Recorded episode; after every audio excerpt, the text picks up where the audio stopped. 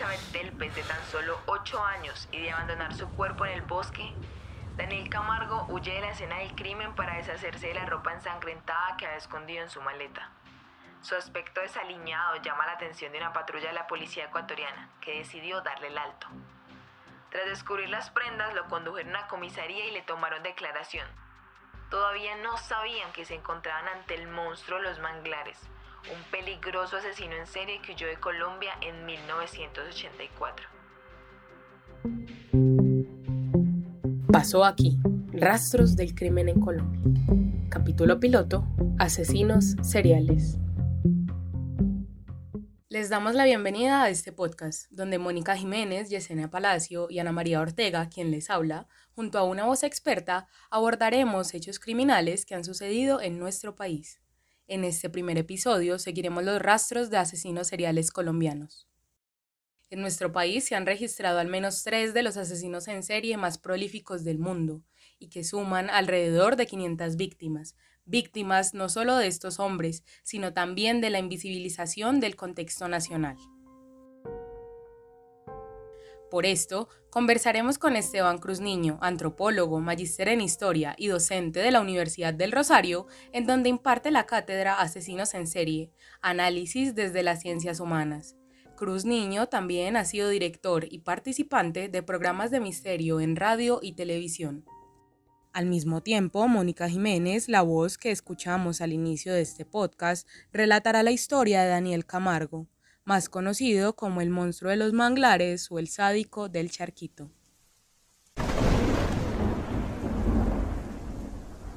Esteban, bienvenido. Para adentrarnos en este tema, ¿cuáles son las características que comparten los asesinos seriales colombianos? Es muy interesante. Generalmente el asesino en serie o los asesinos en serie en el mundo, no solo en Colombia, aprovechan o se aprovechan de la vulnerabilidad de la víctima. El asesino en serie no es un tipo enmascarado que va en un carro negro y se baja con un fusil y secuestra a tres personas. No, y las lleva a un sótano. Eso está más en el cine, ¿no? Ha habido casos, pero pues no, no, esto no es Sao, esto no es no es el silencio de los inocentes, no. Digamos que aquí tenemos que hacer una diferencia muy grande porque ningún paramilitar, ningún guerrillero, ningún militar pueden ser considerados asesinos en serie, ¿no?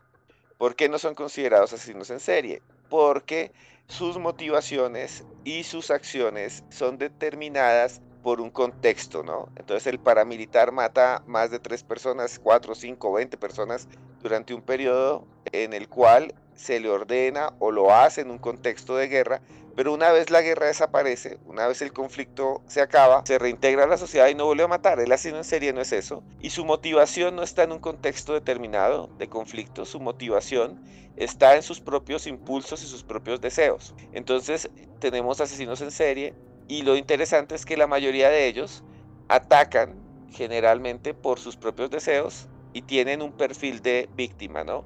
En el caso de Garavito, por ejemplo, son niños, niños pequeños a los cuales accede y viola.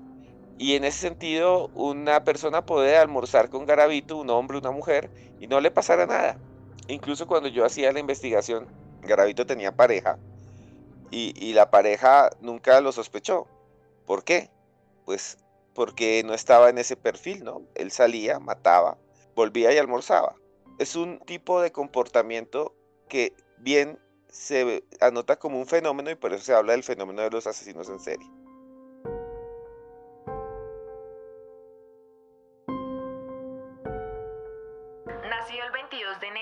1930 en la Mesa Cundinamarca, población de los Andes colombianos, Daniel Camargo Barbosa fue un niño feliz hasta la muerte de su madre. A esta triste pérdida se le sumó el matrimonio en segundas nupcias de su padre y la llegada a la casa familiar de una madrastra con problemas psicológicos. Tras varios años de maltrato físico y psicológico y luego de un matrimonio fallido, Daniel se casa por segunda vez con una joven. El motivo de las nupcias era que la joven supuestamente era virgen. Sin embargo, en cuanto el colombiano descubrió que ya había estado con otros hombres, diseñó un tétrico plan para compensar aquella farsa y justificar la violación a otras menores pues yo no fui capaz de dejarla porque estaba locamente enamorado.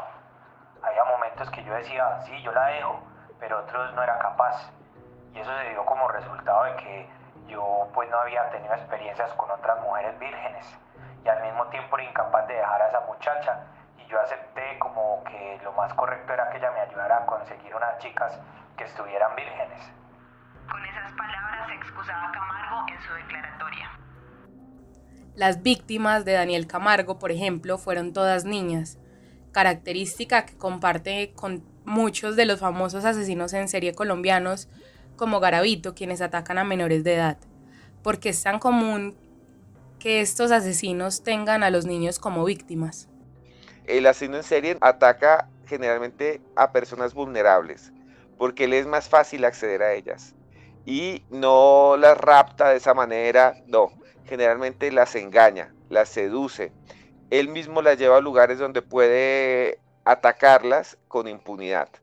Entonces, eh, tenemos ejemplos como Ted Bundy en Estados Unidos, un tipo muy carismático, que se coloca un yeso en la mano y dice que está herido y que le recojan unos libros, unas muchachas, sus eh, víctimas son mujeres jóvenes a las cuales viola y tortura y cuando ellas se agachan él les da un golpe muy fuerte con una barra de metal en la cabeza y las guarda en la cajuela de su automóvil, las lleva a un bosque y allí las ultima.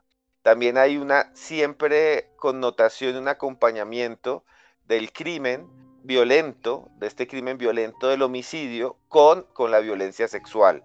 Si ustedes se dan cuenta, muchos de estos asesinos en serie, el 90% de los que hemos registrado en Colombia, generalmente hacen eso, ¿no? Son no solo asesinos, sino son violadores. Y antes de matar fueron violadores en serie, que es otro fenómeno criminal, que hay muchos en Colombia, también casos, que no llegan a matar, pero son violadores en serie. La estrategia que Camargo y su pareja pusieron en marcha consistía en que él se hacía pasar por vigilante de alguna tienda y al identificar a su víctima la acusaba de haber robado algún producto y la retenía. Al momento aparecía la joven, o sea, la novia, y se hacía pasar por alguien que quería ayudar. La llevaban a una cafetería, la drogaban y luego se la llevaban a su vivienda para que él abusara de la menor. Lo anterior es narrado en el libro Los monstruos en Colombia sí existen. Una vez cometía las violaciones bajo la mirada cómplice de su pareja, Daniel estrangulaba a las niñas de entre 10 y 14 años y se deshacía de los cadáveres en un lugar conocido como el Charquito, un sendero próximo al municipio de Soacha, en Cundinamarca.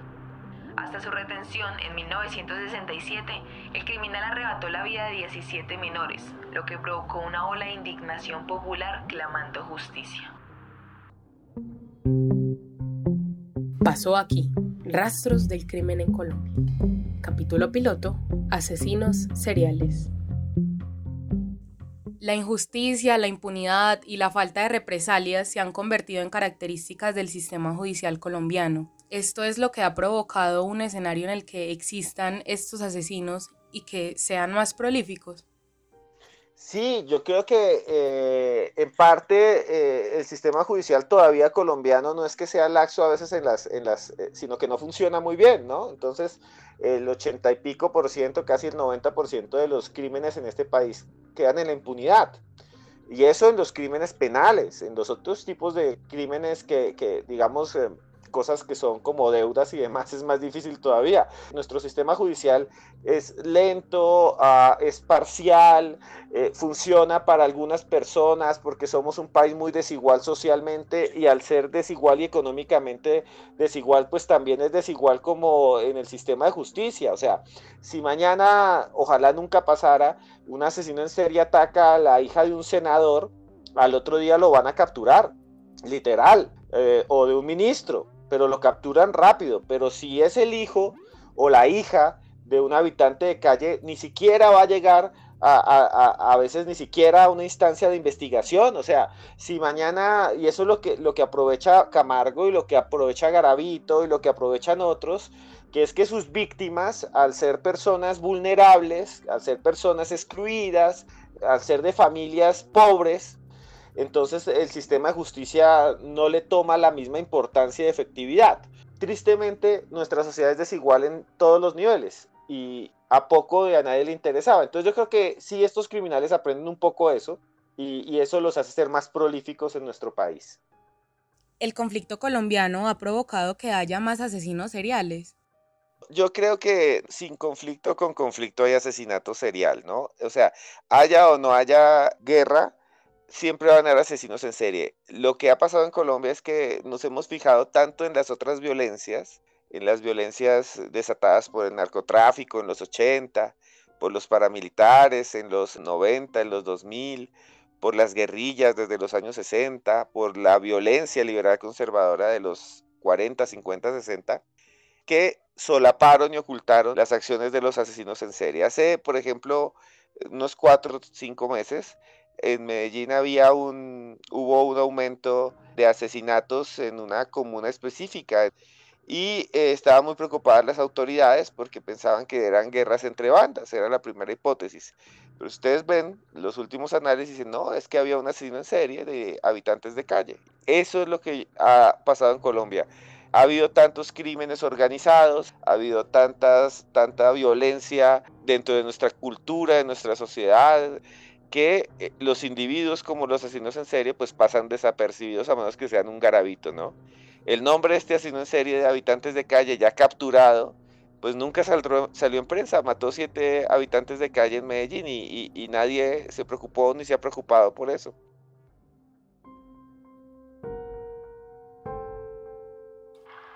Medios de comunicación hicieron eco de los crímenes y apodaron al responsable como el sádico del charquito y el monstruo de los manglares. Finalmente la policía consiguió capturarlo. Sin embargo, en aquella época no existían leyes sobre feminicidio y el tribunal lo condenó a una pena leve de cinco años de prisión. A su salida, Daniel continuó con su carrera criminal. Durante los siguientes años, Daniel se trasladó a Barranquilla, se cambió de nombre por el de Manuel Solís Pulgarín y empezó a cometer nuevas violaciones y asesinatos de niñas el 3 de mayo de 1974 fue sorprendido por las autoridades mientras intentaba enterrar a una de sus últimas víctimas.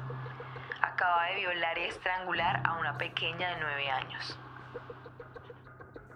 La atención dada por los medios de comunicación a este tipo de casos, en ocasiones más por morbo que por visibilizar el fenómeno, ha hecho que les den apodos grandilocuentes, nombrando los sádicos, monstruos, ¿Cómo afecta esto la percepción del público y de los mismos asesinos frente al crimen?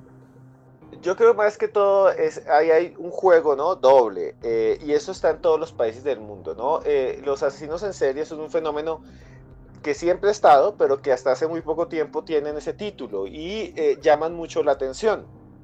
Llaman la atención de la prensa. Tú publicas un caso de asesino en serie en Colombia y enseguida pues se va a disparar las vistas no y, haces eh, una serie o una película en cualquier país del mundo sobre asesinatos seriales y se venden un montón los libros y se venden un montón las series y las películas. Eh, yo creo que nos atrae muchísimo el tema y eso hace que en el fondo a veces se especule mucho alrededor de los casos y se romantice, ¿no? Y eso lo que hace, eh, en este caso, en atención a tu pregunta, lo que hace es a veces crear un montón de atmósferas eh, falsas alrededor de los casos que aprovechan los mismos criminales para manipular a la sociedad, ¿no? Entonces, eh, sí, yo creo que este enamoramiento del público por los asesinos en serie, que se ve en las taquillas de películas como las del Silencio de los Inocentes, como las de American Psycho y demás, hace que estos criminales utilicen esa especie de atracción para justificarse, ¿no? Eh, y, en el caso de Daniel Camargo y en el de otros, se nota muchísimo eh, al, cuando dan entrevistas, cuando hablan, el caso del mismo Garavito, ¿no? A 25 años de prisión y fue enviado a la isla volcánica de Gorgona, una cárcel en medio del Océano Pacífico colombiano donde eran enviados los condenados más peligrosos del país un lugar selvático donde convivían además con serpientes venenosas, enfermedades tropicales y de la cual nadie se había escapado. Durante el tiempo que estuvo recluido, el pederasta se dedicó a trazar un plan de fuga. Estudió los vientos y las mareas que rodeaban al recinto, construyó una canoa con la madera de los árboles del exterior de la prisión que camufló las miradas de los vigilantes, y una vez estudiados los horarios de los funcionarios, emprendió su vida. Era 1984 y llevaba 10 años de condena. Daniel logró sortear todas las medidas de seguridad de la prisión, lanzar la canoa al agua y permanecer tres días en el mar sin comida y sin agua hasta tocar tierra. Al tiempo que el asesino llegaba a orillas de Ecuador, las autoridades colombianas lo buscaron infructuosamente hasta que en último término le dieron por muerto.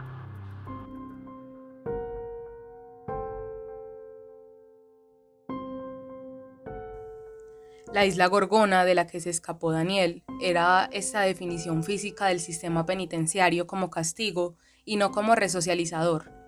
¿Es útil entonces la existencia de este tipo de lugares?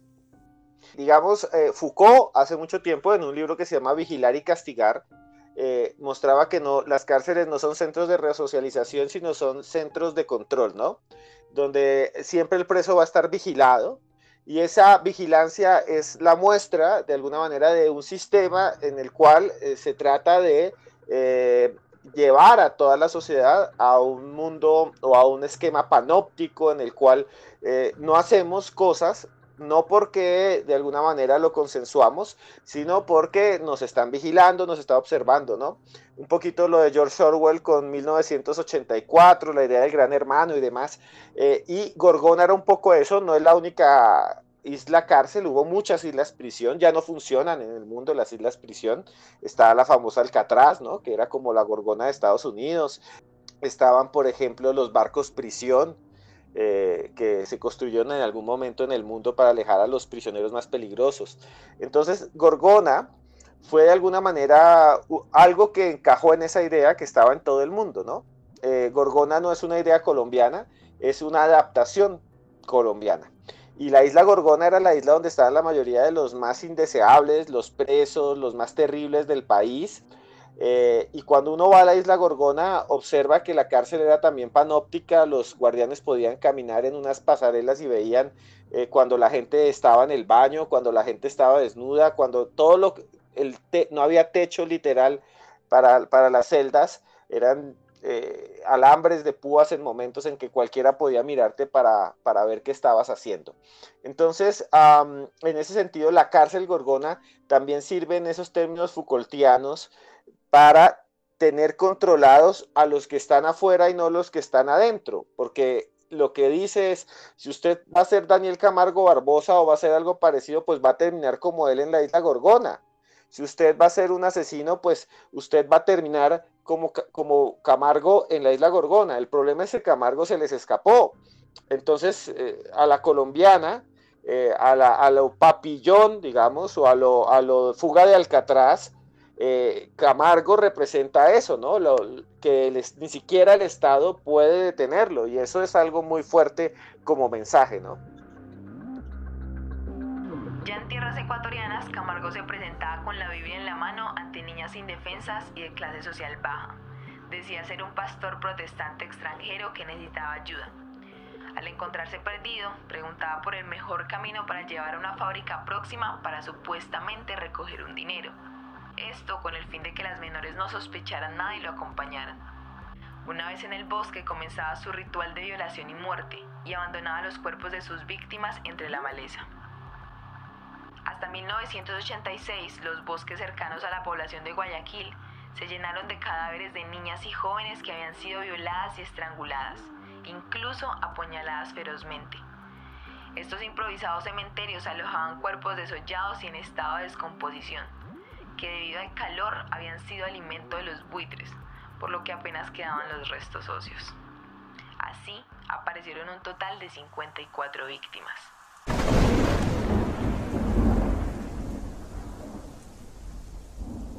El 26 de febrero de 1986, Camargo asesinó a su última víctima, una niña de 8 años llamada Elizabeth Telpes. Gracias al aumento de la vigilancia, una patrulla vio a lo lejos a Daniel, de aspecto desaliñado y con una maleta sospechosa, así que decidieron darle el alto y pedirle la documentación. La sorpresa llegó cuando descubrieron que llevaba prendas manchadas de sangre, entre ellas ropa interior de niña, aparte de un ejemplar de Crimen y Castigo de Dostoyevsky. Los agentes decidieron llevar al sospechoso a una comisaría para interrogarlo sin saber todavía a qué se estaban enfrentando. Durante varias horas, Daniel confesó haber violado y asesinado a 71 niñas y jóvenes en los últimos 15 meses. Y como prueba, dio detalles de sus víctimas. Se sabía sus nombres completos e indicó si tenían lunares y el tipo de indumentaria o accesorios que llevaban. Por otro lado, Daniel se mostró completamente colaborador con los investigadores al aportar la ubicación exacta donde había abandonado los cadáveres, lo que ayudó a su posterior identificación. En febrero de 1988, el Tribunal de Guayaquil procedió a la celebración del juicio contra Daniel Camargo. Estaba acusado por los delitos de secuestro, violación y asesinato de 71 víctimas. Durante el interrogatorio, Camargo confesó sin remordimiento alguno todos los asesinatos que había cometido desde su llegada a Ecuador. Además, el también conocido como el sádico El Charquito se jactó de recordar la identidad de las más de 170 niñas a las que había violado y estrangulado en los últimos 15 años. La sentencia fue de 16 años de prisión. Tras el veredicto fue enviado a la cárcel del litoral, donde compartió celda con otro famoso asesino en serie, el monstruo Los Andes aunque necesitó mayor vigilancia para evitar las represalias de otros presos. El 13 de noviembre de 1994, un preso llamado Giovanni Arcesio Noguera entró en la celda de Camargo, lo tiró al suelo obligándolo a arrodillarse y le dijo, llegó la hora de la venganza. Le asestó ocho puñaladas, trató de degollarle, pero como no pudo, le cortó una oreja y lo vio desangrarse. Daniel Camargo terminó siendo asesinado por el sobrino de una de sus víctimas.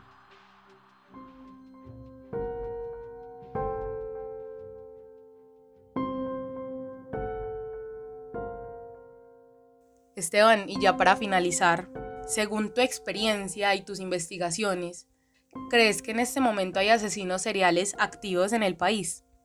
No, hay cantidades. Yo creo que en este momento eh, Colombia tiene un problema grandísimo que es que eh, eso no, lo vemos, pero, pero no somos conscientes, ¿no? Tenemos una idea de falsa seguridad, eh, en cierto sentido. El 90%, el 90% o cercano al 90%, del 80 al 90% más o menos, de los crímenes en Colombia quedan en la impunidad, de los homicidios.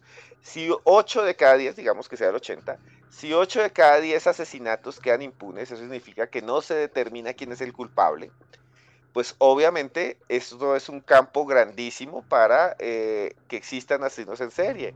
Y sobre todo si tenemos en cuenta que muchos de la mayoría de los homicidios que quedan impunes son de personas que eh, están en esta terrible desigualdad social colombiana y son vulnerables. Hablamos de habitantes de calle, personas trans, hablamos de niños, de niñas humildes, hablamos eh, incluso de mujeres en condición de prostitución, de trabajo sexual, que, cuando mueren no son noticias y son noticia, eh, son noticia pequeñita. Entonces, esta es la quinta mujer trabajadora sexual que muere esta semana.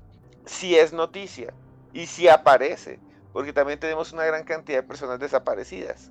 Entonces, claro, nuestra injusticia social es un determinante para que eh, puedan haber en este momento una gran cantidad de asesinos en serie que aparecerán después de que tengan 100 muertos o después de que cometan un error. Pues este es pasto para que haya muchos, no solo uno, dos, tres, puede haber hasta tres, calculo yo, asesinos en serie activos en el país. Pasó aquí, Rastros del Crimen en Colombia. Capítulo piloto, Asesinos Seriales.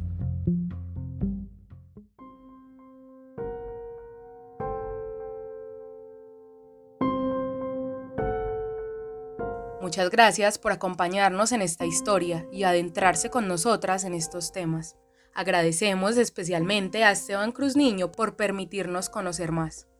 La construcción del relato de Daniel Camargo se realizó con información recopilada del libro Los monstruos en Colombia si existen, Asesinos en serie, de Esteban Cruz Niño, y artículos de los medios de comunicación El Tiempo, La Vanguardia, Infobae, El Universal y Criminalia. Este podcast fue realizado por Yesenia Palacio, Mónica Jiménez y Ana María Ortega, con la asesoría de Alejandro González Ochoa. Recuerden que pueden encontrarnos en plataformas como Spotify, Apple Podcast, Google Podcast, como de la urbe. Síguenos acompañando para desentrañar lo que pasó aquí. Hasta la próxima.